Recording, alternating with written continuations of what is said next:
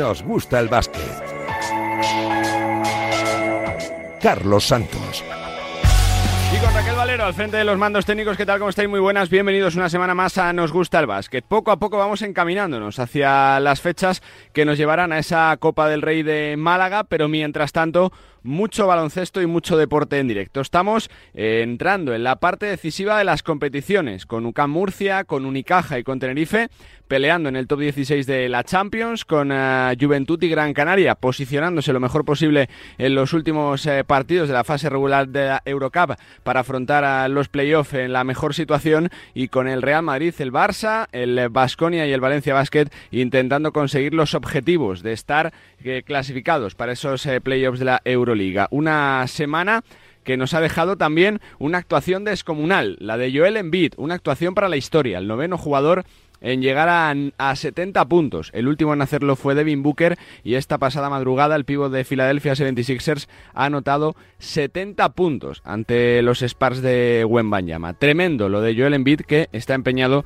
en eh, repetir el premio de MVP de la temporada pasada. También noticias en cuanto a movimientos en la Liga Andesa con Salva Camps, que ha dejado de ser entrenador del Básquet Girona, yo creo que de forma sorpresiva en, en, una mala racha de resultados del equipo, que es verdad que está ya coqueteando ¿no? con la zona baja de la tabla que siguen eh, teniendo el Thunder Palencia, aunque cuidado con el atasco que hay ahí en, en, las posiciones de permanencia, con Obradoiro, con Breogán, con Granada con seis triunfos, también eh, dentro del lío Girona, con lo cual unas últimas jornadas que nos quedan de locura. Y vamos con los sonidos de la semana. Chus Mateo, el entrenador del eh, Real Madrid, contundente mensaje después de la victoria ante Bilbao Basket. Dos derrotas seguidas del Real Madrid las que llevaba antes el partido ante Bilbao por primera vez en toda la temporada, jugando casi 50 partidos el eh, conjunto blanco.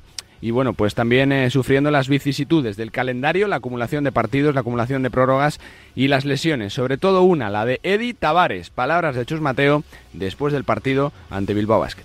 Llevar hasta ahora pues casi 50 partidos, que no sé ahora mismo exactamente el número de partidos, pero cuarenta y tantos seguro, y llevar cinco partidos perdidos, pues hombre, sí es verdad que puede haber sido un incendio perder dos partidos seguidos, pero realmente creo que de los 17 equipos restantes de Euroliga y de los 17 equipos de ACB, eh, seguramente están envidiando bastante la posición que tenemos actualmente, con lo cual vamos a intentar apagar los incendios, pero no, no volvernos demasiado locos ¿eh? y no encontrar los extintores. Las palabras de Chus Mateo después de esa victoria del Real Madrid que afronta un partido importante esta semana ante el Olympiacos, que por cierto no va a poder contar durante un mes con Nicola Milutinov. Estaba siendo un pivot uh, tremendo, eh, venía de hacer un 20-20 en la Euroliga y se ha lesionado un mes. Se torció el tobillo en el derby ante el Panathinaikos y va a estar un mes alejado de las canchas. El eh, eh, de Olympiacos.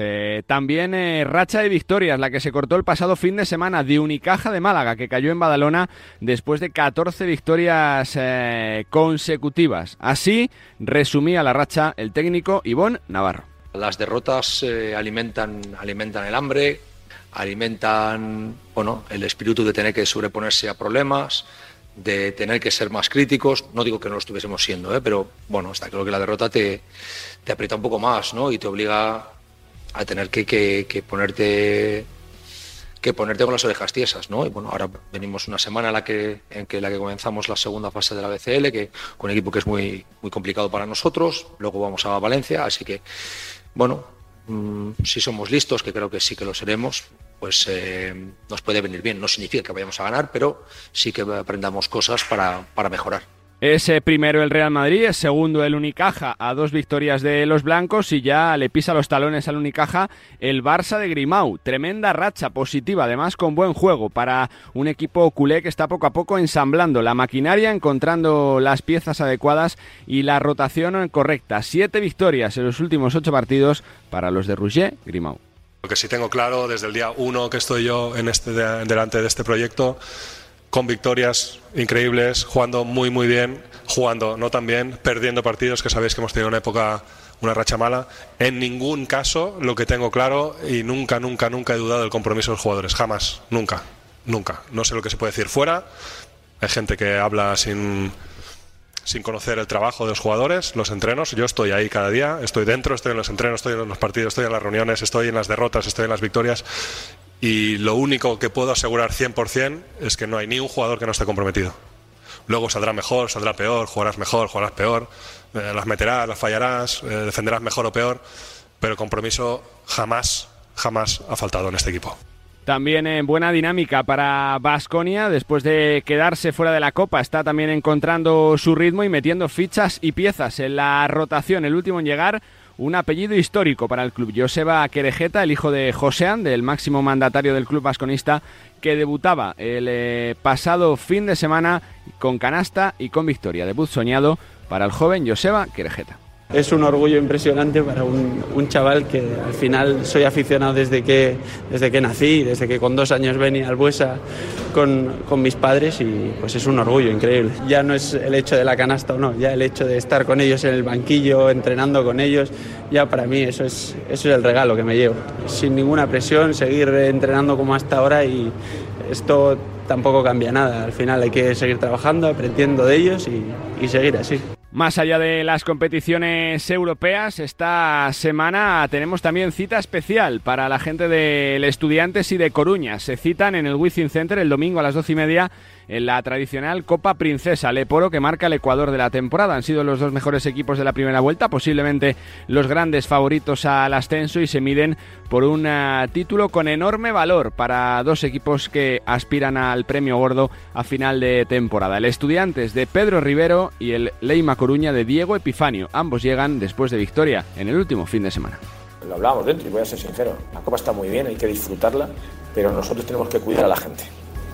Nosotros que cuidar a la gente, tenemos que ver mañana con, con Marta, con la médico, cómo está la gente, molestias y ahí plantear que vamos a jugar la copa con todo, vamos, no lo dudéis porque todos los que están ahí adentro están deseando que llegue ese momento, pero que nosotros tenemos que decirles a ellos que necesitamos cuidarlos y necesitarlos estar bien. No tiene sentido forzar a la gente esta semana para que se nos caigan dos o tres personas. Entonces eso no tiene sentido. Creo que nos han competido muy bien y nos han puesto las cosas muy, muy difíciles. Y bueno, pues contento porque es una más, porque empezamos la segunda vuelta ganando y porque bueno, vamos con, con muy buenas sensaciones al fin de semana que viene Madrid. Y también están uh, contentos y celebrando todavía un uh, título la gente de Zamora. El Zamora enamora, una, eh, provincia, una comunidad autónoma, Castilla y León, donde ya está, por supuesto, Radio Marca. Así que felicidades también a toda la gente que nos escucha desde Zamora, que han conseguido la Copa Le Plata en una final yo creo que tremenda ante el Cartagena con eh, dos prórrogas y con triunfo final para el equipo castellano Leones con un protagonista de lujo, un jugador que se salió del mapa, Josep Peris. La verdad es que estoy súper contento por el equipo. En general hemos trabajado muchísimo y que, y que ese trabajo y ese esfuerzo todos los días se convierta en una victoria, en una copa la verdad es que es un orgullo para mí y para el club en general. Está muy bien. Eh, por supuesto, hoy y mañana van a ser días para celebrar, para estar con los amigos, con la familia, pero en el momento empiece el lunes, empiece la semana, otra vez tenemos que tener la cabeza puesta en la liga, que eh, nos enfrentamos a Ponferrada el domingo, creo, y nada, eh, a por todas y a seguir en este, en este camino. Y vamos a cerrar este repaso sonoro con eh, la voz del nuevo entrenador de Perfumerías Avenida de Salamanca, Nacho Martínez, un histórico también del baloncesto femenino, eh, que ha pasado por estudiantes, que ha estado junto a Lucas Mondelo, que es eh, también técnico con Miguel Méndez en la selección y que asume un reto complicado, enderezar el rumbo de un equipo histórico, de un conjunto con mayúsculas, como el Perfumerías Avenida de Salamanca. Es Nacho Martínez. Esa llamada efectivamente al final produjo eh, ilusión porque estamos hablando de un club eh, bueno, que es baloncesto, ¿no? baloncesto puro, no solamente en Salamanca, sino en todas partes, incluso muy reconocido a nivel europeo. Con lo cual, súper agradecido. Cualquier entrenador eh, estaría muy contento de venir a, entrenar a un equipo como, como Venida y yo estoy pues eh, de igual manera estoy feliz, feliz de estar aquí y de empezar, y de empezar a trabajar con, con un equipo y unas jugadoras que son muy buenas jugadoras, es muy buen equipo y que bueno, seguro que, que tienen, tienen su cabeza aspirar, aspirar a todo lo que de aquí en adelante eh, venga. Toda la suerte del mundo para Nacho Martínez que en 10 eh, días además va a afrontar otro reto impresionante, que es el preolímpico femenino en Hungría con la selección junto a Miguel Méndez. Así está la portada en el mundo del eh, baloncesto, con fichajes, con novedades, con actuaciones descomunales, con eh, títulos y sobre todo con un eh, calendario que coge velocidad. Nos acercamos poco a poco a las grandes citas. En breve, la Copa del Rey de Málaga. Enseguida estamos en Zamora, a ver cómo ha caído y cómo ha sentado esa Copa Le Plata. Estamos también charlando con un histórico de nuestro baloncesto que ha roto la racha de Unicaja este fin de semana y también, por supuesto, tenemos muchas más citas. Hay que hablar de Joel Embiid y de muchas más cosas en este. Nos gusta el básquet.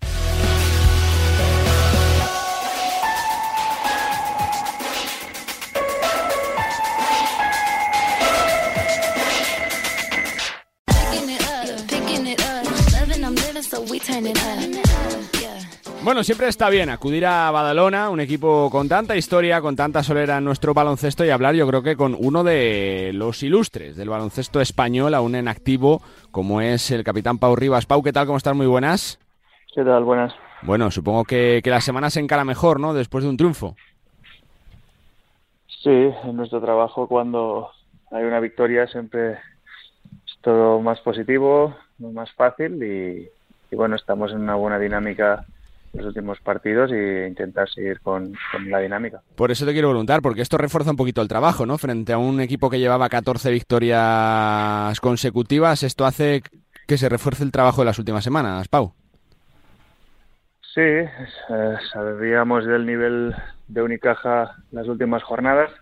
Desde que nos derrotaron ahí en el Carpena no habían perdido en ACB y, y bueno, creo que hicimos un, un buen partido con, con algún momento de dificultad, pero el equipo estuvo a un buen nivel, que si no, no eres capaz de ganar un, un equipo como Unicaja y tanto en Eurocup como en ACB llevamos llevamos unos buenos resultados y hay que seguir con ello. Eh, Pau, para, para un club con tanta historia como Juventud, quedarse fuera de la Copa es un palo. Yo no sé si eso ha servido de acicate para el vestuario, para decir, oye, eh, no se ha cumplido ese objetivo, pero queda mucha temporada, queda la Eurocup, eh, también pelear por el playoff. Pau, ¿cómo se ha encarado? Pues sí, al final eh, es un momento complicado. Al principio de temporada todos queremos jugar la Copa y, el año pasado la vivimos aquí en, casa con, bueno, hmm. una emoción especial y, bueno, teníamos ganas de repetir. Pero, bueno, el inicio de temporada fue complicado para nosotros, eh, con resultados y en la estructura del equipo y con muchas lesiones, eh, jugadores que ya se han marchado, bueno, eso nos ha penalizado bastante y al final no hemos sido capaces mm, de llegar a, estar entre los ocho primeros, pero bueno, al final hay que aceptar la realidad y intentar mejorarla, ¿no? Al final, bueno, hemos ganado dos partidos en esta segunda vuelta contra mm, equipos que habíamos perdido en la primera y bueno, este es el camino por lo que dices, Pau, es uno de los años más complicados, ¿no? Para encarar por todo lo que os ha pasado, por cambios en la plantilla, eh, por tema mm, mm, eh, físico de lesiones, es, es, es eh, fueron tres meses complicados, ¿no? De principio de temporada, Pau, para todos.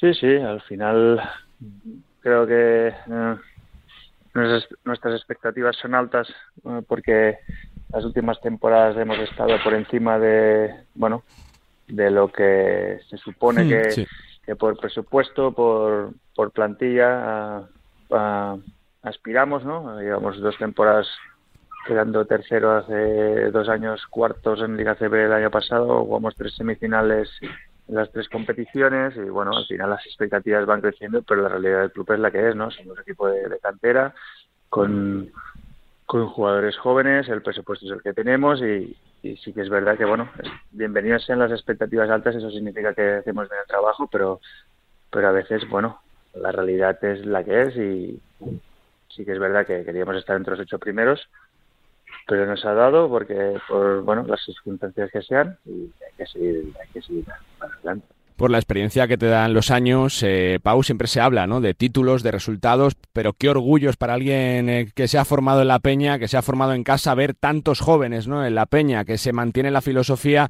eh, siempre de cantera pese a todo, ¿no, Pau? Sí, al final, en los malos momentos también hay cosas positivas, ¿no? Con las lesiones y con algún jugador que se ha marchado, pues hay, se han abierto algunas ventanas para jugadores jóvenes francamente creo que han trabajado bien y las han aprovechado, eh, por eso siguen siguen dando pasos con, nosotros y eso se trata, ¿no? Al final mm, nosotros sin esa filosofía y sin estos jugadores jóvenes, pues eh, seríamos un club como cualquier otro eh, y nuestra diferencia es tiene que ser esta y, mm. si perdemos esta filosofía nos estaremos equivocando. Eh, Pau, en esta fase ya de tu carrera, no sé si, si final ya, uno trata de aprovechar más cada partido por los poquitos que quedan ya en tu carrera, en tu recorrido, o no se disfruta más ahora el baloncesto, de otra manera por lo menos. Bueno, depende, ¿no? Ah, yo sigo teniendo una expectativa alta y, y, bueno, creo que mi grado de responsabilidad siempre me lo pongo lo más alto posible, siempre ha sido así y no, no lo pienso tanto de este modo, ¿no? Al final tampoco sé exactamente cuándo va a ser mi final, hmm. es verdad que se acerca cada vez más, el mes que viene cumplo 37 y, y son, son muchos, cuando empecé no, no me, bueno, no tenía pensado a lo mejor tan una carrera tan longeva, pero, pero estoy bien, me siento bien.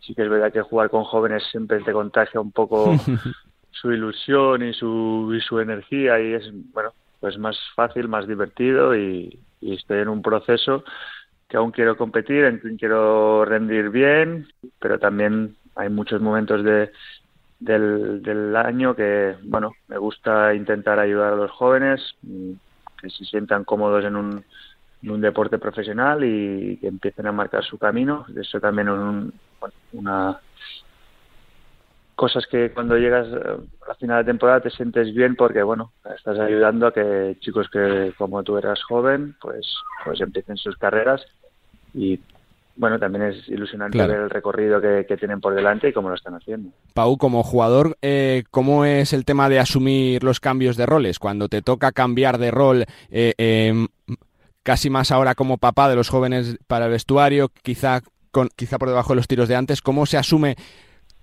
como jugador que te toca otro rol diferente, Pau? Bueno, al final eh, eso es decisión del entrenador y evidentemente uh, tienes que asumir el papel que te toca, no solo por ser veterano, sino cada equipo tiene su, su estructura y, tienes que tener la responsabilidad que el entrenador te, te da. Al final, este año tengo una responsabilidad diferente a lo mejor a las, hmm. últimas temporadas. Tengo menos minutos de juego, uh, tengo un rol saliendo más desde el banquillo y bueno, pero siempre mi filosofía ha sido jugar jugar bien los minutos que, tienes a disposición. Ese es el único camino para, para, rendir, para rendir bien. Eso lo he aprendido con los años. Y a mí me gusta cuando estoy en la cancha que los demás compañeros se sientan cómodos, que, que, se sientan bien jugando conmigo. Creo que soy capaz de aún de, hacer funcionar el equipo, que, que el equipo funcione. Y bueno, me siento bien. Ah, siempre todo el mundo quiere jugar más minutos, da igual la edad que tengas, pero, pero al final, bueno, tienes que, intentar que el equipo gane, ahora estamos en una buena dinámica y hay que seguir así. Me quedan tres. Pau, ah, eh, la semana pasada se cumplían 50 años eh, de Aito como entrenador. ¿Qué recuerdas de su etapa en La Peña, que os hizo tan felices ganar tantos títulos? ¿Qué es lo mejor que tiene como entrenador, eh, Pau, Aito? Bueno, no voy a descubrir Aito, al final ya tú lo has dicho, 50 años de entrenador. Fue mi primer entrenador de un equipo profesional, el que hmm. me dio la oportunidad de, debutar en, esta liga. Y yo me acuerdo, bueno, de, muchas cosas, ¿no? Pero al final yo le recuerdo desde una perspectiva de jugador joven y al final la honestidad que él tenía. Él te pedía unas cosas y si eras capaz de hacerlas, pues eh, tenías tus oportunidades, tenías tus minutos. Y eso es muy difícil, ¿no? Cuando tienes 18 años. Al final yo creo que él ha sido capaz de, dar la oportunidad a tantos jóvenes porque al final lo que le pedía como entrenador a él le daba igual si eras el veterano como soy yo ahora o el joven, claro. así es lo que pedía, pues tú tenías tu, tu responsabilidad en el equipo y eso ayuda mucho al principio y eso es lo que viví yo desde, desde mi perspectiva de, de adolescente casi. Y, bueno muy una persona muy honesta muy muy tranquila y al final hacía las cosas bueno las que decía y te y te pedía pues eso no es siempre fácil de encontrar ¿no? en, un entrenador. La penúltima, Pau, conseguiste títulos eh, con la Peña siendo muy joven, con Basconia ese título de liga, con el Barça. ¿Sería cerrar el círculo la Euro, Euro, Eurocup, por ejemplo, con la Peña? ¿Se puede soñar con eso? Claro, al final mm, las temporadas, el camino es importante, pero ahora mismo en el baloncesto profesional los resultados también lo son y al final tener títulos mm, siempre es importante. He tenido títulos en todos los equipos, eh, que en todos los clubes que he jugado y, sería bonito pues eh, acabar con, con algún título, ¿no? Sí que es complicado cada vez más, pero bueno, la Eurocup es una competición que, que, es posible. Al final, mm, en esa competición no está ni el Barcelona ni el Real Madrid, que normalmente son los equipos más potentes de Europa y, y bueno, te da mucho mucho premio y, estamos en camino de, de intentarlo, ¿no? Sé que la competición es, es complicada por el formato y siempre hay que estar muy muy bien en los playoffs, que es que es lo más importante, ahora que ya tenemos la clasificación hecha, pero puede ser, ¿no? Al final es llegar bien en unas fechas concretas, que el equipo esté esté sano y tenga un poco de suerte y, vamos a ver. Y la última, te lo tengo que preguntar, Pau, por la afinidad que tienes eh, con Ricky Rubio, ¿cómo está? ¿Qué sabes de él? Y si la gente de la Peña se podría tratar de pensar un poquito esa ilusión, ¿no? De que si vuelve a jugar, que ojalá sea pronto, ¿por qué no en la Peña? Para cerrar el círculo también. Bueno, sí, eh, tengo relación con él, pasa que tampoco hablamos hablamos mucho desde, desde que comunicó su decisión y bueno, siempre respetar la, la decisión de, una persona, primero es la persona, después el jugador, y vamos a ver si él decide volver a jugar aquí en Europa, pero pero bueno, sí, todas son muchas especulaciones y los aficionados evidentemente todos hablan de, de esto porque, bueno, es un, es un gran jugador y, y a cualquier club le, le gustaría contar con él, ¿no? Pero al final, pues una decisión suya personal y, no, Pues Pau, que siempre es un placer charlar contigo, que felicidades por la temporada que estáis haciendo, que a pesar de no estar en Copa, yo creo que tiene muchísimo mérito reponerse a tantos problemas y que seguro que termina de la mejor forma posible. Suerte y gracias, Pau. bien, gracias a vosotros. Pau Rivas, eh, jugadora de La Peña, capitán del conjunto verdinegro, uno de los importantes de un eh, conjunto histórico. Teníamos ganas de charlar con él después de un fin de semana grande en Badalona, con esa victoria ante Unicaja de Málaga, al que han cortado la racha de 14 victorias consecutivas. Una Peña que vuelve a coger dinámica positiva, dinámica ganadora y que sueña en esta segunda parte de la temporada con jugar el playoff y, por qué no, por intentar ganar el título de la Eurocup.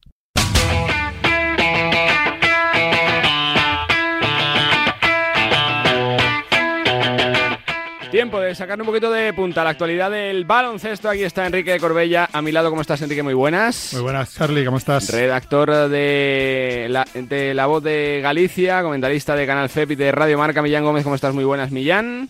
Hola, muy buenas a todos. Y cierra este trío de ases Antonio Sánchez desde la redacción de Movistar Plus. ¿Cómo estás, Antonio? Muy buenas. Hola, Charlie, muy buenas, estupendamente. Por comenzar por la parte de arriba, Enrique, eh, bueno, esta semana Hemos visto la ruptura de la racha de Unicaja, 14 victorias seguidas. Creo que es algo circunstancial ¿no? en las temporadas y sobre todo, bueno, pues como el Real Madrid posiblemente pasó su primer eh, pico ¿no? de forma bajo de la temporada, Enrique. Eh, yo creo que lo de Unicaja, mejor que yo, lo, lo, explicó Iván Navarro después de la derrota, ¿no? Sí, que, sí, sí. Que dijo que las derrotas alimentan el hambre, el espíritu de tener que sobreponerse a problemas, de tener que ser más críticos. Entonces, yo creo que el, yo soy, yo, yo recuerdo una racha victoriosa que tuvo el Real Madrid, muy grande hace unos años, una temporada 13-14 que, hizo 31-0 que acabó perdiendo la liga o... sí perdió la liga contra Valencia Basket y, y, fue el año de la Final Four de de, Maccabi puede ser yo creo que estas rachas no es la liga que pierde con el triple de Marcelino. contra el Barça, sí, sí, con el Marcelino. Yo creo que estas rachas positivas les generan presión extra a los equipos por batir un récord, por... Sí, la afición prima- se calienta, te pide Exactamente. racha de Entonces, victoria, sí, sí. Yo creo que perder de vez en cuando, y no se me entienda mal, no les viene mal para rebajar esa presión. En el caso de Unicaja es evidente que si vuelven a ganar no habrá ningún problema. Igual de evidente que el Real Madrid no está en su mejor momento ahora mismo, en una baja de, de forma que coincide con una mala racha de Facundo Campazo. Yo creo que es bastante Y con la lesión ¿no? de Tavares Y con la lesión de Tavares, que es evidente, el pivot más determinante de Europa, uno de los bases más importantes, no está en su mejor, es, es completamente normal. O sea, yo no veo nada grave, pues es verdad que se ha roto una racha en Unicaja y que el Madrid ahora no está tan bien como hace un mes. ¿Qué conclusión sacas tú, Millán, de, de estas dos derrotas del Real Madrid que luego cambió su rumbo ante Bilbao Basket y sobre todo de la racha malagueña, que ha sido tremenda? Por parte del Real Madrid, pues eh, lógicamente esa situación de, de Walter Tavares, que ya no creo que sea solo el, el pívot más determinante de Europa, sino el jugador más determinante de Europa. También es cierto, pues, que a lo mejor no está con esa lucidez del inicio de temporada Facundo Campazo, aunque ya contra Bilbao Basket, pues creo que Sí, sí, sí. mejoró sus prestaciones. Hay que recordar que sin ir más lejos en la derrota en Murcia, que precisamente estaba allí a Antonio narrando, pues eh, incluso también faltaba Vincent Poirier, por tanto el Madrid estaba sin sin cinco puro, más Y allá Sana de... Musa. Exacto, sí, sí. Y, y si no me equivoco, que me corrija eh, Antonio, me parece que tampoco estaba, quiero recordar, hablo de memoria, Gavidec. Eh, volvía, volvía en ese Ah, partido, Gavidec, Gavidec. Sí, volvía, faltaban. Rudy- no estaba ni Rudy, Rudy Yul, Poirier, ni Musa, ni Tavares, ni Yul. Musa, eso es, sí. Exacto. Entonces, eh, son eh, derrotas circunstanciales, eh, contextuales y en una competición muy larga. Estoy de acuerdo con el Rick de que puede haber cierta presión cuando tienes una, una- una dinámica ta- tan, positiva. Y en el caso de Unicaja, pues eh, eh, no le doy eh, excesiva relevancia. Creo que la eh, Unicaja lo que tiene que pelear es por esa segunda posición. Es un equipo sumamente coral. no depende de ningún jugador. Y en este sentido creo que todavía depende menos de, de algún jugador en concreto que incluso el Real Madrid. Creo que tiene que pelear por esa segunda posición y sobre todo llegar eh, en un estado de forma óptimo a esa, a esa Copa del Rey de, de Málaga, donde jugará como, como local, al igual que, hace cuatro años. Si hace cuatro años llegó a una final estando en una situación, en un nivel eh, bastante más bajo que el actual, pues eh, que decir que, que tiene no la vitola de favorito, pero sino cuando menos la vitola de casi cofavorito eh, junto al propio Real Madrid. Presenciaste de primera mano, Antonio, ese partido en Badalona. ¿Qué conclusión sacas, no? Tanto de ese partido como de estas ul- últimas fechas, Antonio. Está pensando que también estuve en, en Murcia con el Lucan Real Madrid, que me he cargado las dos series de, tanto del Madrid de, como de, de y no creo que me vuelan a, a buscar más para los siguientes partidos. Bueno, bromas aparte, a ver, eh, lo que decíais vosotros y lo que comentaba Ivonne Navarro, precisamente a los micros de, Movistar Plus, y también lo contaba un poco Chus Mateo, no de forma tan a lo mejor tan clara, eh, acerca de que lo, de lo positivo, entre comillas, que puede resultar perder, ¿no? Y sobre todo a estas alturas de campeonato. Eh, daros cuenta que, que estamos a un mes más o menos de, de la Copa, eh, en la parte final de la Euroliga, pues eh, llegará en un mes y medio y tal, cuando o dos más o menos, cuando vayan a llegar los eh, los playoffs de, de cuartos. Eh, en la Liga es muy importante quedar primero, segundo, pero bueno, quizá a lo mejor ya tercero o cuarto. Tener ventaja de campo es muy importante, pero lo importante es que llegues en un buen momento, de forma. Esto no es la Liga de fútbol que tú vas acumulando victorias y si le sacas eh, 15 puntos al segundo, pues lo tienes prácticamente hecho. No, aquí eh, cuando eh, acaba la temporada regular, eh, tanto en la Euroliga como en la Liga, hay un reset y empiezas de cero, entre comillas. Obviamente Sí. tiene más ventaja el primero que el octavo, pero no es la primera vez que ha habido una sorpresa. Tú tienes un partido más de ventaja que juegas en tu campo respecto al, al resto. Entonces, el ganar tantos partidos eh, provoca una, una autopresión muy, muy grande. Ya no solamente aquella racha que comentáis del equipo de Lasso, que al final se acabó desinflando, perdió Euroliga, perdió la Liga, y, y me- yo me viene siempre a la cabeza el ejemplo que pongo es aquellos Warriors de, de la NBA que ganaron También,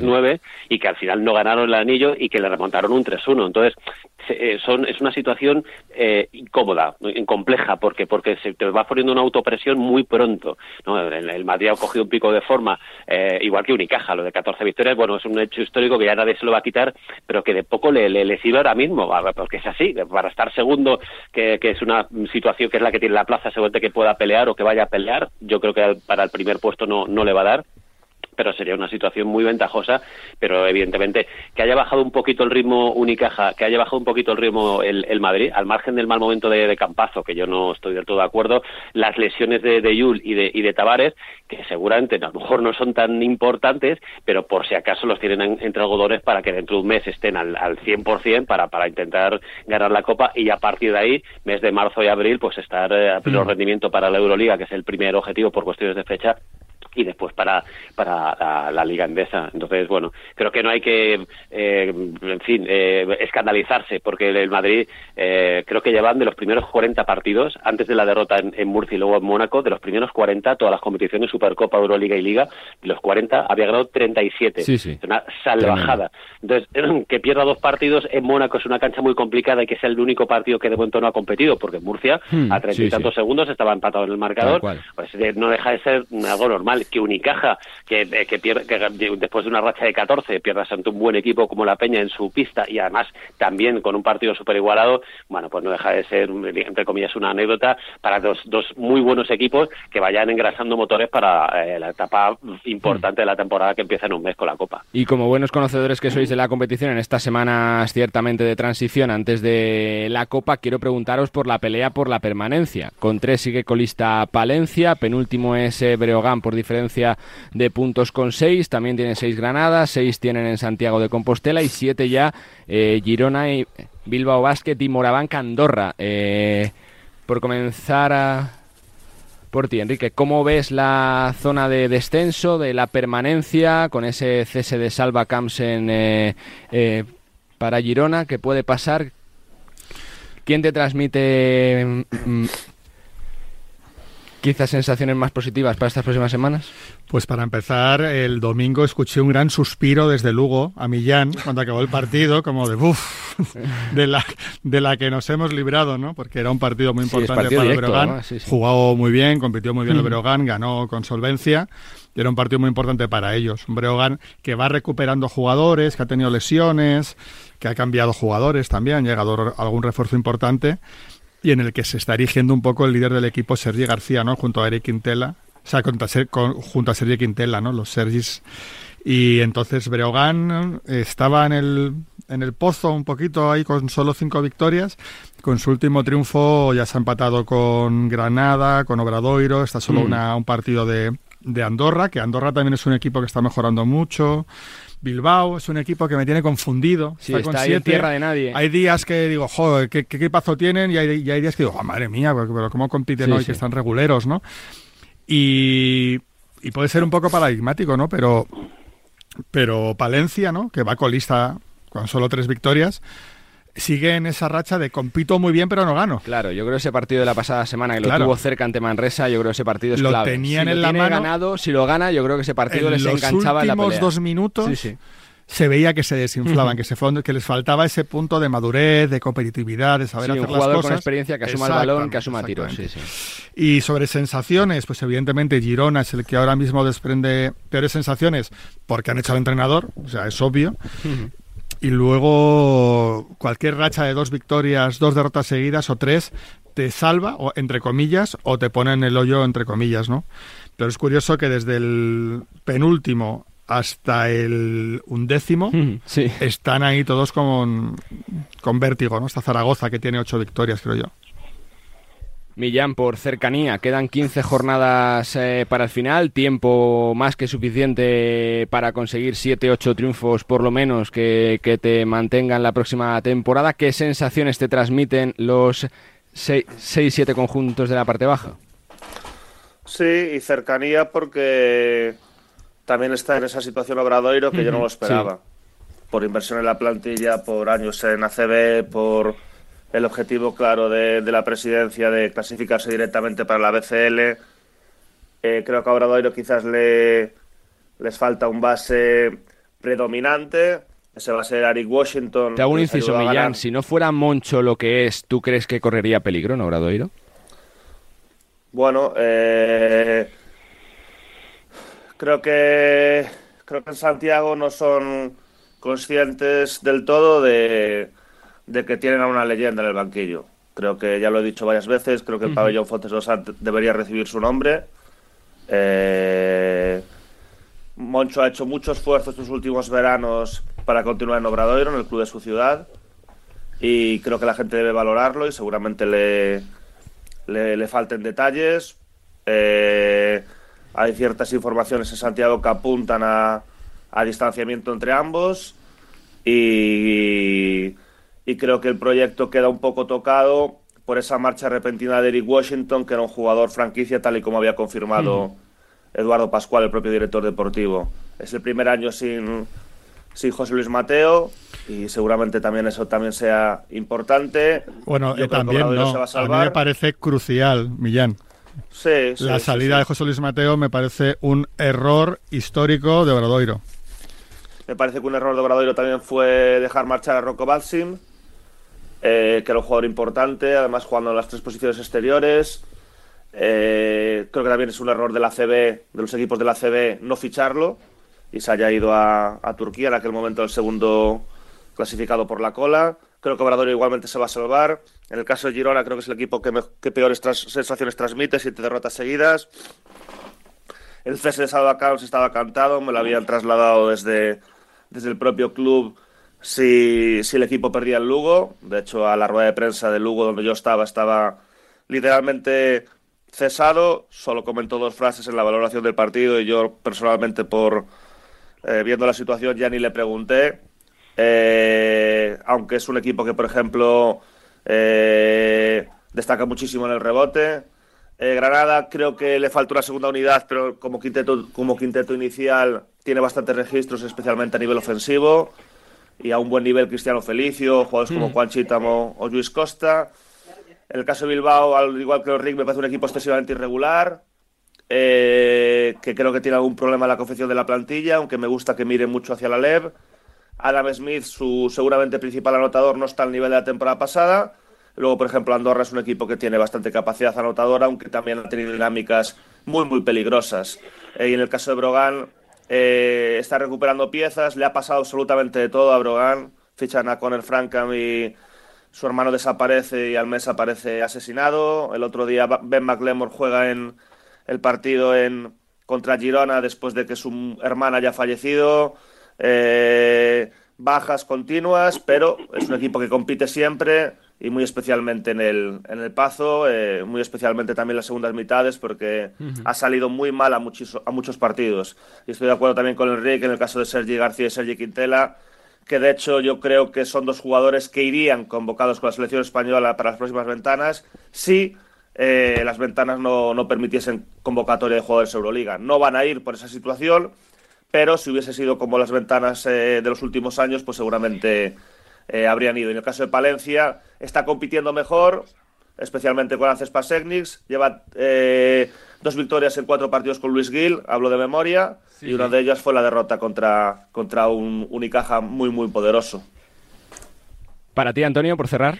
Pues, eh, a ver, muy, muy de acuerdo con todo lo que mm, se está comentando. La sensación de, de Palencia, pues eh, lo que hemos hablado durante toda la temporada, que, que su juego pues no responde a los resultados que tiene, porque Claro. seguramente con un poquito de fortuna, a lo mejor con más experiencia eh, ACB, eh, llevaría dos o tres partidos más, que serían los que necesita para estar pegado con, con el resto, porque por encima hay, como, habéis comentado, ¿no? creo que son menos Zaragoza, que están un poquito en tierra de nadie, el resto están en, en un partido, desde el penúltimo hasta mm, es la décima posición o la undécima posición. Eh, aquí sí que, a diferencia de, de los de, antes hablamos de Madrid, Unicaja y tal, que bueno, hay que llegar, hay que ir regulando un poco con la gasolina y tal, aquí no, aquí hay que meter el acelerador al máximo porque aquí no hay playoff. Aquí tienes que eh, el equipo que es capaz, que sea capaz de los de abajo de ganar dos o tres partidos seguidos, no es que tenga la salvación en el bolsillo, pero evidentemente va a tener una- un respiro, sobre todo psicológico, muy importante. Y eso es lo que le ha faltado a Palencia. Aunque en el momento de forma, yo veo a Girona el peor de todos. O sea, una situación de siete derrotas consecutivas. Si os acordáis, empezó la temporada ganando los tres primeros partidos, llegó a estar incluso con opciones reales de, de meterse en la copa. Y ha sido desinflarse en los últimos tiempos y caída libre. Y luego Granada, pues que el año pasado eh, también me dio unas sensaciones muy malas, pero ¿qué pasa? Pues como esa igualdad a la baja que, que hay, pues ganó a Betis el partido que tenía que ganar en aquella final, que, que, bueno, pues al final se llevó y que sirvió para, para mantener la categoría. A mí son los equipos, esos tres, lógicamente, eh, los que peores sensaciones me da. Yo creo que por plantilla, yo creo que Bilbao Andorra no van a tener ningún problema por plantilla, se la pueden pegar, pero yo creo que por plantilla y los equipos gallegos lo mismo, ¿no? Quizá a lo mejor más, alguna duda más Brogan, pero Obradoiro yo le vi competir, bueno, estuvo a punto de ganar el partido en el, en el Palau, en partidos en los que, bueno, a lo mejor ese no contaba en, la, eh, en, las cuentas, ¿no? De, de podérselo llevar, pero sí que creo que tiene plantilla para, para, para no descender. Desde luego creo que hay plantillas peores y dinámicas, sobre todo porque ya cuando entras en esta situación, equipos que no están tan acostumbrados, o como Girona, que aunque es cierto que lleva su segunda temporada tan solo de vuelta a la CB, pero lo hizo también el año pasado y ha empezado también, pues que las cosas, pues algo seguramente no pensaban a estas alturas estar como, como están. Y, lo mismo, de, Granada, siempre hay al límite. Va a estar realmente bonito, igualado y, bueno, también sacar conclusiones un 20 de enero, pues es muy complicado, imposible, porque pueden pasar muchas cosas. La única, la clave de esta historia es tener una dinámica más o menos ganadora, de, de sacar, pues no sé, dos de cada cuatro partidos o, o no tener una, por lo menos no tener una racha, pues como la que tiene Girona, que te puede condenar a, prácticamente al descenso. La verdad que sí, que tenemos unas ah, jornadas por delante tremendas donde nadie se puede despistar y donde puede provocar eh, también el cansancio, la acumulación de partidos que los grandes eh, tropiecen y se vean resultados eh, sorpresivos. Que ha sido un placer, señores. Gracias, Enrique. Un abrazo, Carlos. Gracias, Millán. Gracias, un abrazo a los Gracias, Antonio. A vosotros un saludo. Hasta aquí el tiempo de opinión de este Nos gusta el básquet. Enseguida estamos en Zamora, conociendo un poquito más al proyecto campeón de Les Plata y tenemos también más citas aquí en Radio Marca. Venga.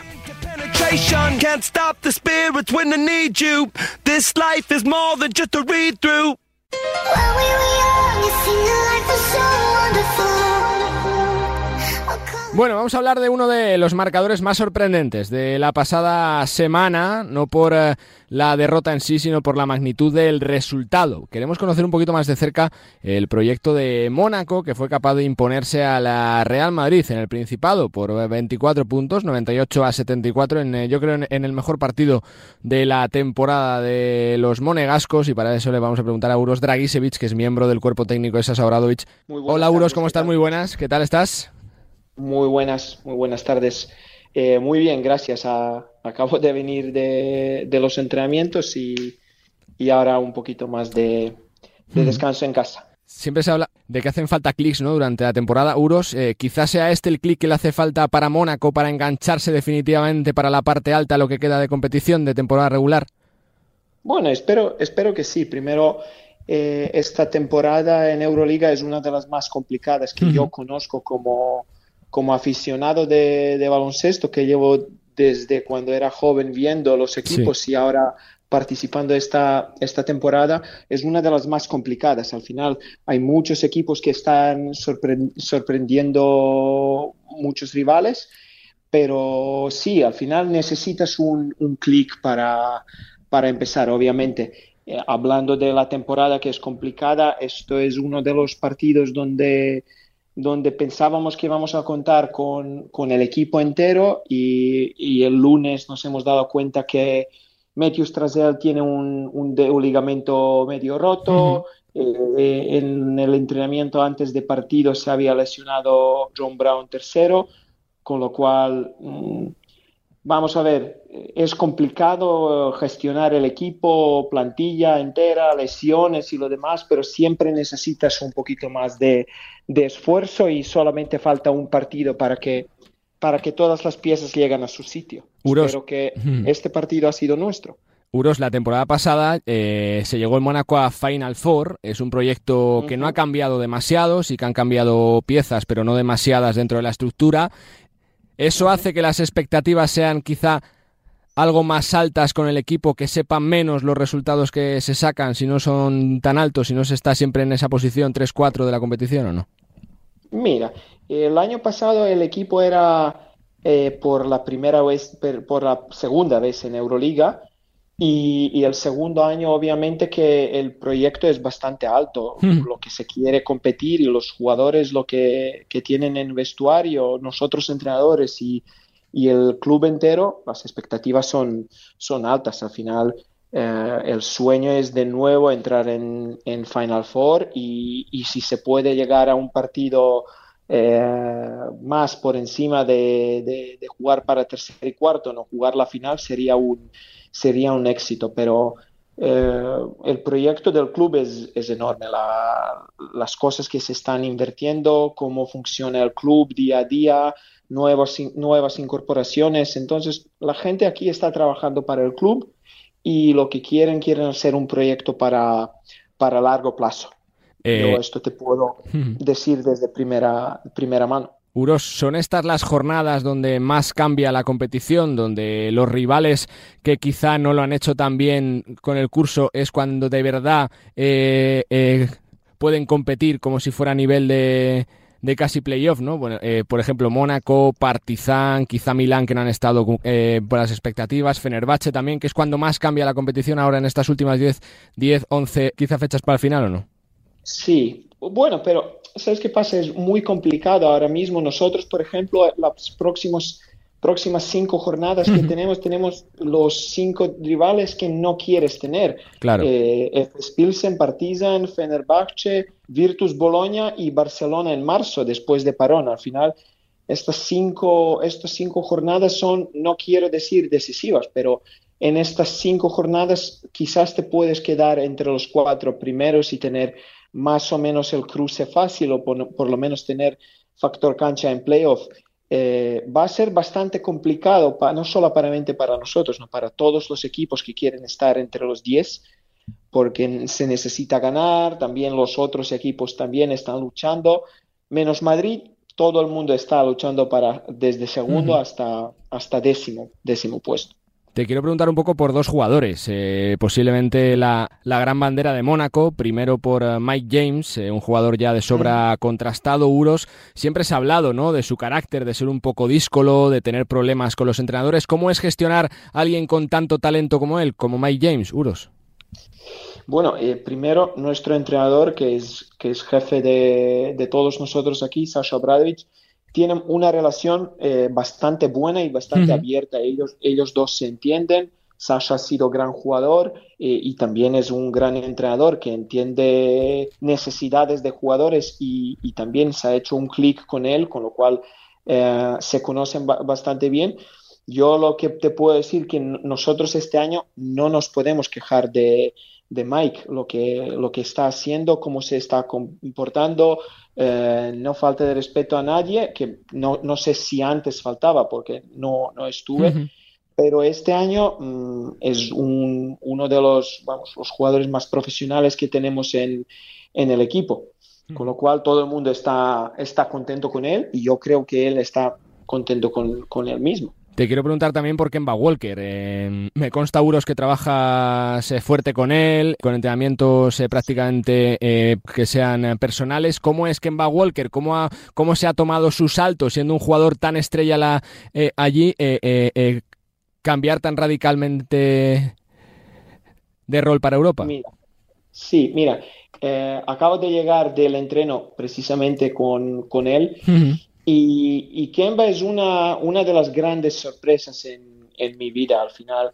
Eh. El chico cuando viene de, de, la NBA como, como una superestrella, como un jugador all-star, all eh, pues es, puedes esperar de todo, mucho ego, no sé qué, pero el, el, chico es uno de los grandes profesionales que he visto en, en mi vida.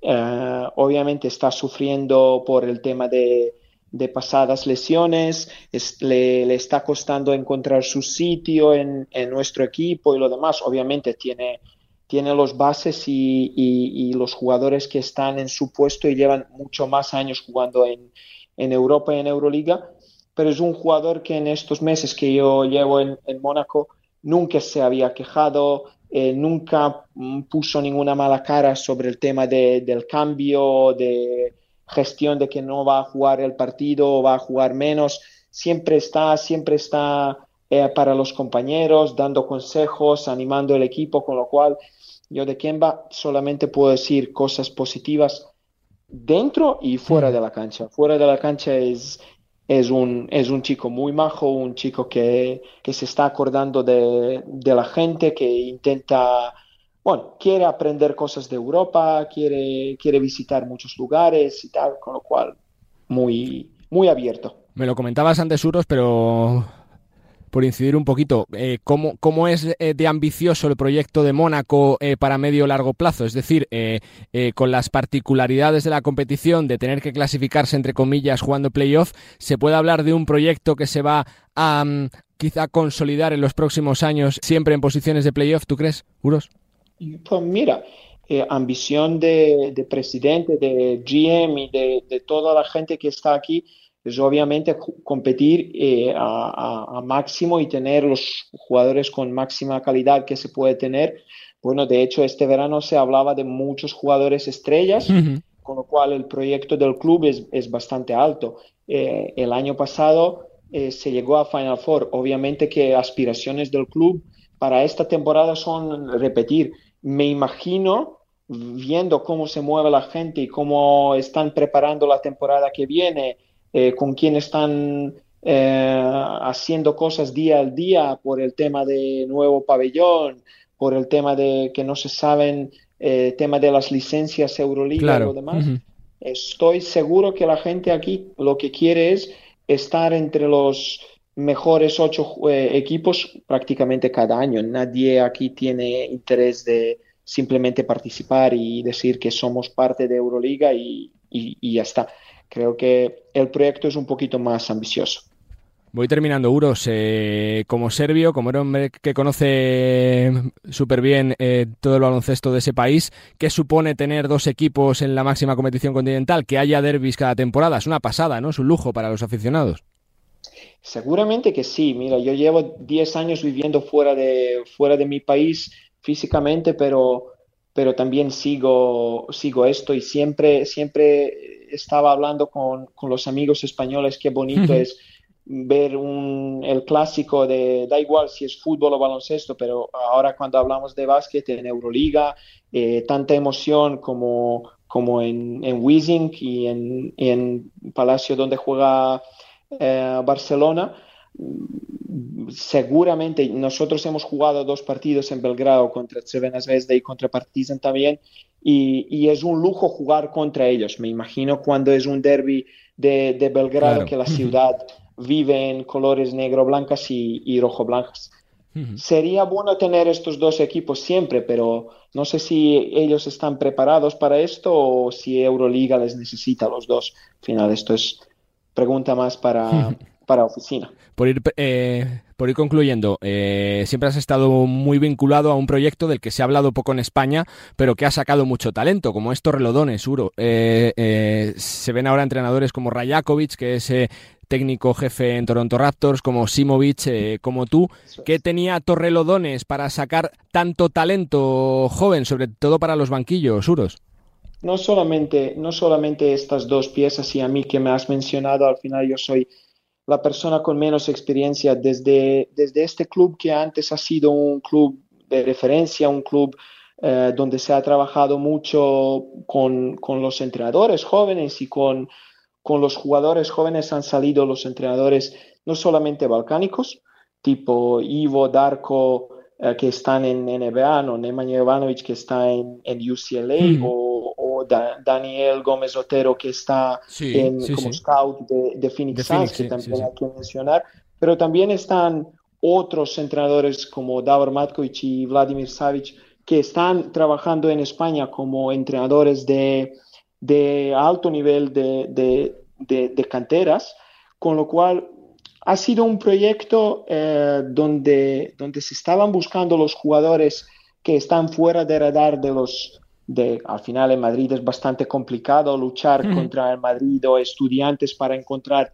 un jugador que ellos no habían visto, con lo cual eh, el proyecto, proyecto era fácil, entrar en, eh, entrar en pabellón, trabajar muchas horas, trabajar con calidad e, intentar conseguir los sueños de, de, los niños. Nosotros hemos tenido suerte que, que hemos sido eh, elegidos por la parte del club eh, hemos dado el máximo para que el proyecto salga y, ah, bueno, muchos años hemos tenido esto. Como ahora está la situación, no lo sé, pero antes era así. la verdad que es un lujo poder eh, conocer este tipo de historias y bueno, pues sobre todo clubes no tan conocidos y que sacan y, que han sacado muchísimo talento. Pues Uros, que te felicitamos por el trabajo que estáis haciendo, por esa victoria de la pasada semana, que seguro es el principio de un final de temporada fantástico y que seguimos en contacto. Muchas gracias. Muchísimas gracias a vosotros. Siempre es un, un placer escucharos por la mañana, a mediodía, con lo cual estamos en contacto y muchos saludos para Madrid y, España. Uros eh, Dragicevic, entrenador ayudante de Mónaco en Francia, le teníamos que llamar para conocer un poquito más de cerca el proyecto del Principado después de uno de los resultados más sorprendentes en lo que va de temporada, no por la derrota del Real Madrid, insisto, sino por la magnitud. Un Mónaco que el año pasado jugó ya la Final Four de Kaunas y que este año parece que con el equipo que tiene quiere aspirar de nuevo a estar entre los cuatro mejores en esa Final Four del próximo mes de mayo en Berlín.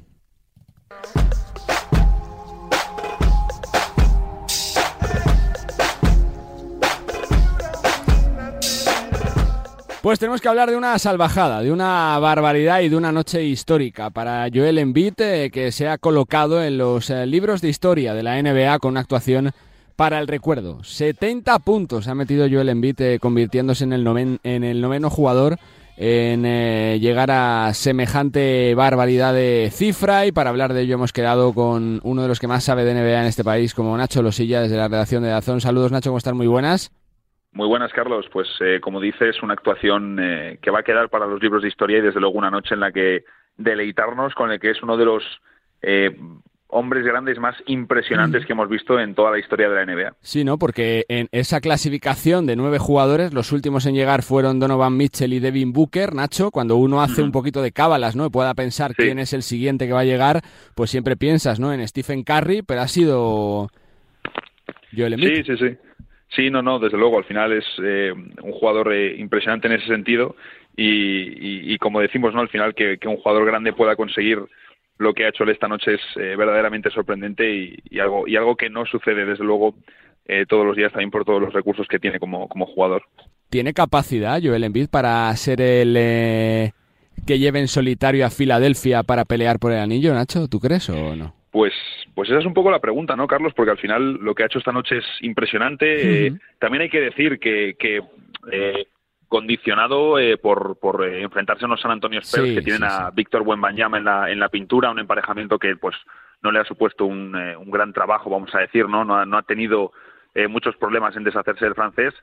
Y, y, la verdadera prueba de fuego sabemos que con Envid está en playoffs, ¿no? Entonces es fantástico que nos deje actuaciones así, es una gozada verle jugar porque además tiene la capacidad de pase, ha dejado varias asistencias esta noche impresionantes y sabemos que es uno de los mejores defensores de la liga, pero eh, a Embiid se le va a medir por lo que haga en playoffs, así que tenemos que comprobarlo ahí, por supuesto, hay dudas con Filadelfia, aunque quiero ver este año, sobre mm. todo con el cambio de Nick Nurse, ¿no? que al final han metido a un entrenador que es uno de los mejores tácticos de toda la NBA, y ahí pues eh, yo espero, yo espero que este año Filadelfia sí que nos deje, aunque sea un mejor sabor de boca, porque es cierto que hasta ahora eh, tanto en vida ha decepcionado en, postemporada y sobre todo su estilo de juego eh, se ha visto menos dominante en playoffs comparado a la temporada regular. ¿Qué se sabe, Nacho, del cortejo sobre Joel Embiid? ¿no? Porque se ha hablado de, de, eh, de Francia, de Estados Unidos...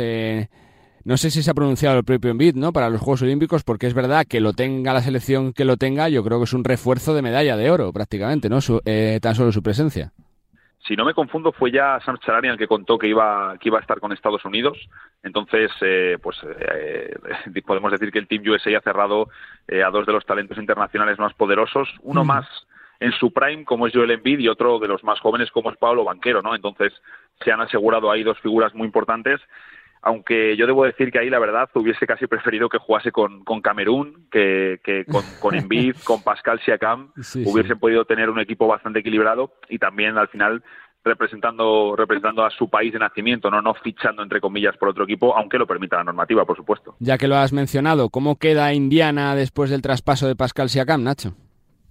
Pues eh, Indiana yo creo que ha sido inteligente en el sentido de tenían que hacer este movimiento. Al final el, eh, esta nueva NBA, por así decirlo, con el nuevo CBA, con el nuevo eh, convenio colectivo, va en una dirección de que los equipos se construyan con dos grandes contratos, no, con dos contratos máximos y luego ya, pues, en función del, del equipo repartir la, el pastel salarial según según corresponda, no, 20 millones, 15 millones, según según vean y según según consideren, no, que deben adaptar su equipo y ahora ellos pues ya tenían a su contrato principal como está Iris Calibardón, han añadido a Pascal Siakam en un jugador que yo creo que les encaja y que tiene sentido pero bueno, esto es lo de siempre, Carlos, ¿no? Tenemos que ver cómo, cómo funciona, cómo rinden. Es cierto que el traspaso dan sobre todo tres primeras rondas. Eh, Bruce Brown al final no es tampoco, es un buen jugador, pero es un jugador eh, fácilmente reemplazable, podemos decir. Y, y, las tres primeras rondas tampoco son de un valor elevado. Lo que tenemos que comprobar ahora es que lo de Siakam funcione al menos medio decente y sobre todo que se quede, ¿no? Que renueve con, con Indiana porque casos más raros hemos visto de cosas que salen peor, que funcionan mal y si Siakam se marcha es cierto que ahí sí que tendrían un problema también a nivel salarial. La verdad que han sido dos nombres propios que han sonado mucho en las últimas horas. Una salvajada, una barbaridad para la historia de Joel Embiid y ese traspaso de Pascal Siakam. Seguimos pendientes. Fuerte abrazo, Nacho. Gracias. Abrazo, Carlos. La última hora de la NBA, siempre con los mejores, con Nacho Losilla, desde Dazón. Me quiero ir a Zamora, en este nos gusta el básquet, hablar del Club Baloncesto Zamora Enamora, el equipo que este fin de semana ganaba y se imponía en eh, la Copa Le Plata, yo creo que en una de las mejores finales que se recuerdan de la competición al Odilio Cartagena. Dos prórrogas para terminar ganando en el Ángel Nieto de Zamora ante su público y Saulo Hernández es una institución, ha sido jugador y ahora desde hace unos años es el entrenador del club. Saulo, ¿cómo estás? Muy buenas. Hola, buenos días, Carlos. Bueno, supongo que, que una semana de subidón para todos, ¿no? Para la ciudad, para el club, para ti también en lo personal, para los jugadores. Bueno, seguro. Yo creo que es el primer título nacional que, conseguimos en, más de 45 años de existencia. Eh, el pabellón Ángel Nieto estaba absolutamente abarrotado para, para, disfrutar de este partido y, como has dicho, pues eh, creo que se dieron todos los ingredientes necesarios para, para disfrutar del partido independientemente de, de quién se lo llevase, porque no es muy común que, una final acabe con dos prórrogas y, con una tensión hasta el último momento. Más allá, Saulo, del título que esté ahí, que es una copa que la gente celebra, habla muy bien del trabajo del equipo, ¿no? De que está siendo competitivo desde principio de temporada y que cuando la cosa se aprieta también sabe sacar los partidos. Sí, bueno, yo creo que, aunque no me gusta mucho hablar del club, porque creo que, que debéis de ser los que nos rodeáis, los que consideréis un poco cómo se, hacen las cosas y cómo, cuál es un poco la trayectoria. Creo que, que está claro que en las últimas temporadas el, el salto adelante del, del club a todos los niveles, no solo del primer equipo, sino de, número de niños practicando el baloncesto, de área social, un poco de todo, pues eh, está creciendo exponencialmente y, y, este título, pues como dices, es un reflejo un poquito de, de todo lo que hay detrás. Eh, sí que es verdad que teníamos miedo de que de que la mayoría de los partidos hasta ahora que hemos sacado los hemos sacado con cierta solvencia, no, no habíamos tenido muchos problemas eh, en finales de partido y, para mí fue una alegría como entrenador el, comprobar que, ante un extraordinario rival como la Cartagena y que nos puso las cosas muy, difíciles, pues supimos competir y, al final nos lo llevamos a la segunda. Eh, cuando comenzaba la temporada te leíamos en entrevista, Saulo, que hablabas de que no había que tener miedo por hablar del Leporo. Eh, se ha conseguido el primer paso, que ha sido ser el, eh, más regular en la primera vuelta, se ha conseguido un título, sería cerrarlo con el premio gordo, ¿no? Si se consigue el ascenso, Saulo. Bueno, sin duda, yo, yo creo mucho en, en las cosas con equilibrio y creo que así como hace cinco años o seis llegamos a una final de la Copa de Plata contra Alicante pero teníamos la sensación de no pertenecer a ese, a ese evento y a esa fiesta que nos habían invitado porque por circunstancias deportivas nos merecimos estar allí, pero ni a nivel de estructura del club ni, ni a nivel competitivo queríamos que, que pudiésemos eh, aspirar a, en ningún caso a dar un salto. Creo que, que hay mucha gente trabajando en el club en estas últimas temporadas. Creo que el, la, como digo, la estructura y el nivel de, de todas las partes que, que, hoy en día estamos en Les Plata permiten soñar con, que, con que si llegásemos a dar el, el, ansiado ascenso al foro seríamos capaces de afrontarlo con garantías y por nuestra parte no va, no va a quedar. Somos muy conscientes de que queda mucho, de que probablemente no nos venga bien ganar esta copa, aunque suene paradójico, pero, pero siempre cuando pierdes se te ponen un poco los, las defensas para arriba y, te das cuenta de, lo que tienes que mejorar y, sin embargo cuando ganas solo recibimos mensajes y, entrevistas como esta que le agradecemos enormemente y no se malinterprete pero pero parece como que ya ya hemos demostrado que hemos ganado y, que somos los mejores y, nada más lejos de eso entonces bueno ahora es tarea de todo el staff el, convencer a los jugadores de que de que viene la parte más complicada y más bonita de la liga y que empieza este domingo con, con el partido ante Ponferrada. La llamada también era, Saulo, para conocer un poquito el proyecto de, Zamora, del club, tú que llevas tantos años, primero como jugador, ahora como coach. Eh, ¿Cómo es el baloncesto en Zamora? ¿Cómo es el club baloncesto Zamora, Saulo? Bueno, pues el Club Baloncesto Zamora es un, club histórico del, baloncesto nacional porque lo funda mi padre Gerardo Hernández de Luz hace 46 años ya. Eh, y desde entonces, bueno, eh, tuvo un, momento un poco de, de, mayor interés o de mayor popularidad en Zamora en los años 80, donde se estuvo en, lo que era por aquel entonces la, la segunda categoría del baloncesto español, se llegó a coquetear, estuvimos de filiales con con el Club Baloncesto Salamanca, entrenado por Pedro Martínez ese año en la CB, y fueron años de donde el baloncesto era prácticamente el, primer deporte de, de la ciudad. Eh, después pasó por un largo periodo de hibernación, digamos. Y como has dicho antes, pues yo antes de ser entrenador fui jugador profesional, estuve unos años en Zamora y después por España y cuando ya fui a tener a mi primer hijo, pues decidimos mi mujer y yo volver a, a casa, digamos, y, y yo hablé con mi padre la posibilidad de, de coger un poco las riendas del club, porque además ya estaba pues agotado después de tantos años el, tirando del carro sin nadie que le ayudase mucho en el día a día. Los 14 años me ha formado, me ha dado mis mayores alegrías, es mi pasión. Y desde entonces pues eh, estamos intentando el, el, elaborar un proyecto de, de ciudad, más que de un club, un proyecto de ciudad que englobe a, a lo que yo creo que son las tres áreas que puede tener un, proyecto deportivo, que sería un primer equipo que llegue lo más arriba que pueda, una cantera que, tenga el mayor número de niños educados bajo, bajo el respeto y bajo unos valores, y un área social que, se ayude, digamos, de, o que se aproveche de la importancia que tiene el deporte hoy en día para, para ayudar a, a los colectivos más necesitados en la ciudad. Entonces, en esas tres áreas pues vamos creciendo. La que más relevancia tiene de cara a todos los medios, pues es el primer equipo. En las últimas cinco temporadas eh, ya hemos estado en dos finales de Copa de Plata, hemos ganado una y hemos perdido otra, y hemos disputado eh, cinco fases de ascenso o playoff, quedándonos en los dos últimos años en semifinales de ascenso al foro. Entonces, pues yo creo que la evolución es lo que te digo. Si, si alguien pudiese marcar en una gráfica la evolución del club en los últimos eh, 12, 15 años, pues creo yo que sería una línea hacia arriba, sin ningún pico excesivamente alto, pero siempre con una tendencia al alza y, por eso me hace ser optimista, entre comillas, pensando que, quizás el, ascenso al foro pueda, pueda llegar en algún momento. Te quiero preguntar por lo que relata Saulo de la dificultad que tiene, ¿no? Hacer eh, viables eh, los clubes, ¿no? Por, eh, por la cantidad de, de gastos que, que, se genera, por la dificultad para conseguir cualquier tipo de ingreso por patrocinio. Saulo, ¿cuántas veces se ha tenido que, tirar del carro para que, que, el club siga siendo sostenible en Les Plata, para mantener intacto ese sueño, porque claro, se ve en la élite siempre, pero, pero muchas veces hay, la verdad, que dificultades que no son 100% para la élite, ¿no, Saulo? Bueno, yo creo que esa es una gran pregunta, guion reflexión. Eh, recuerdo que cuando, cuando ganamos el título, en, una de las entrevistas que me hicieron, dije que dedicaba este título a, todos los entrenadores que hay en, el, en, España, digamos, y me atrevería a decir en el mundo, porque mm.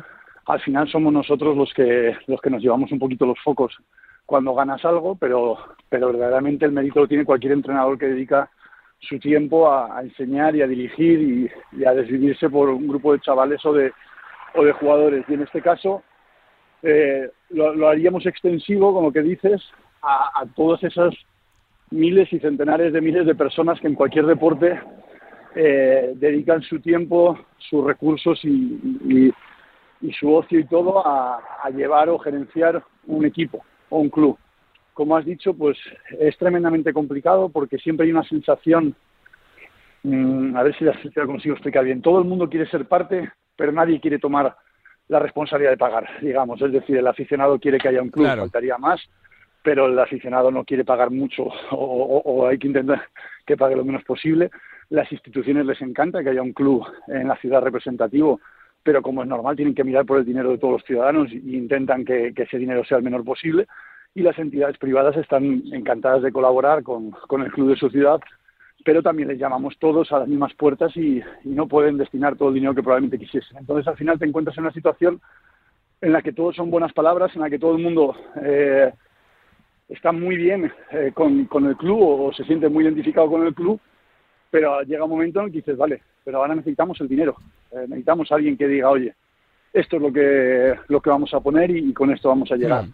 Nosotros la suerte que hemos tenido es que eh, mi padre Gerardo, que como te digo fue quien fundó el club, pues eh, eh, es un, un, hombre de negocios que tiene la capacidad de en los momentos en los que has definido antes de tirar del carro, pues ha tirado más que ninguno y eso nos ha permitido pues el capear malos momentos que los ha habido en estas últimas temporadas, especialmente hace unos años, cuando no teníamos la relevancia o el impacto que tenemos ahora y eso nos ha permitido el, seguir adelante. Pero es tremendamente difícil y, desde aquí me quito el sombrero por todas mm. esas pequeñas entidades o pequeños clubes que, o grandes también que, están llenos de, ejemplos de, personas que, tienen que dedicarle patrimonio, tiempo, esfuerzo, dedicación y de todo para, Hmm. para sacarlo adelante. Y cierro con una, Saulo, te pregunto por, eh, por tus sueños, ¿con qué sueñas con este club baloncesto Zamora? Siendo tan de la casa, tan personal este club para ti, que lo sientes tanto, ¿con qué sueñas ahora?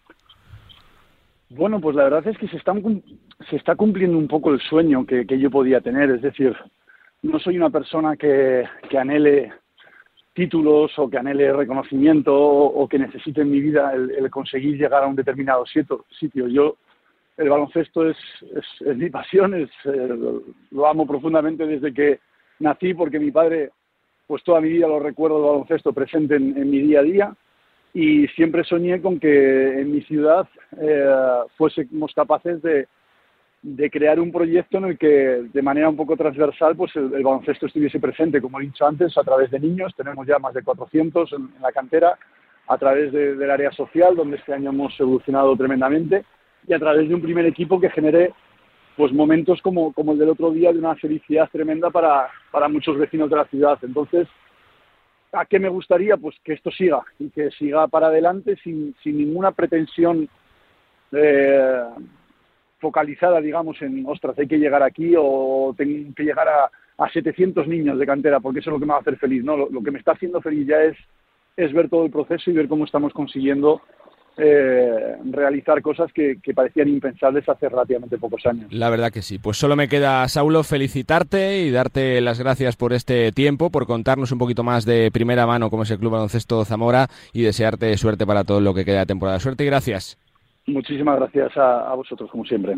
Saulo Hernández, entrenador del eh, Club eh, Baloncesto Zamora, campeón de la Copa de Plata este pasado fin de semana al imponerse en el Ángel Nieto de Zamora en casa al Odilio Cartagena. Nos gusta el bàsquet. El meu futur com a jugador um, espero, eh, porto esperant un temps eh, que hi haguessin bones notícies en quant a, a l'equip. En principi, si tot va bé, a final de mes doncs jo també anunciaré la, la meva situació i, i quin és el meu, el meu camí a seguir. Pues no hay mejor forma que despedir este Nos gusta el básquet que con unas palabras para la esperanza, para el optimismo que pronuncia Marga Sol, el presidente del básquet Girona. Hacía mucho tiempo que no lo escuchábamos y bueno, pues eh, señala que en eh, los próximos días, que seguramente la semana que viene, a finales del mes de enero, va a comunicar cuál es su decisión y cuál es su futuro como jugador. Eh, a, principio de temporada dejaba la puerta abierta a incorporarse al equipo durante el eh, curso. Veremos a ver si los cambios que está produciéndose en Girona, con nuevo entrenador eh, que se anunciará en los próximos días, provocan el regreso de Margasol a las pistas para completar la temporada. Una temporada que ya es histórica para Joel Embiid que ha pasado a los libros de historia de la NBA con sus 70 eh, puntos ante los Spurs de Wembanyama. ¿Quién sabe si el hombre llamado a sustituirle la selección francesa, Wembanyama, por un Embiid que parece que está siendo cortejado por Estados Unidos y que se apuntará al Team USA para, ese, para esos eh, Juegos Olímpicos del próximo mes de julio en eh, París. Nosotros que nos vamos, ha sido un placer acompañaros una semana más. El básquet no para, la actualidad tampoco, la radio sigue, sean felices, disfruten de la vida, disfruten de este programa cuando quieran en formato podcast y nosotros nos escuchamos la semana que viene. Adiós.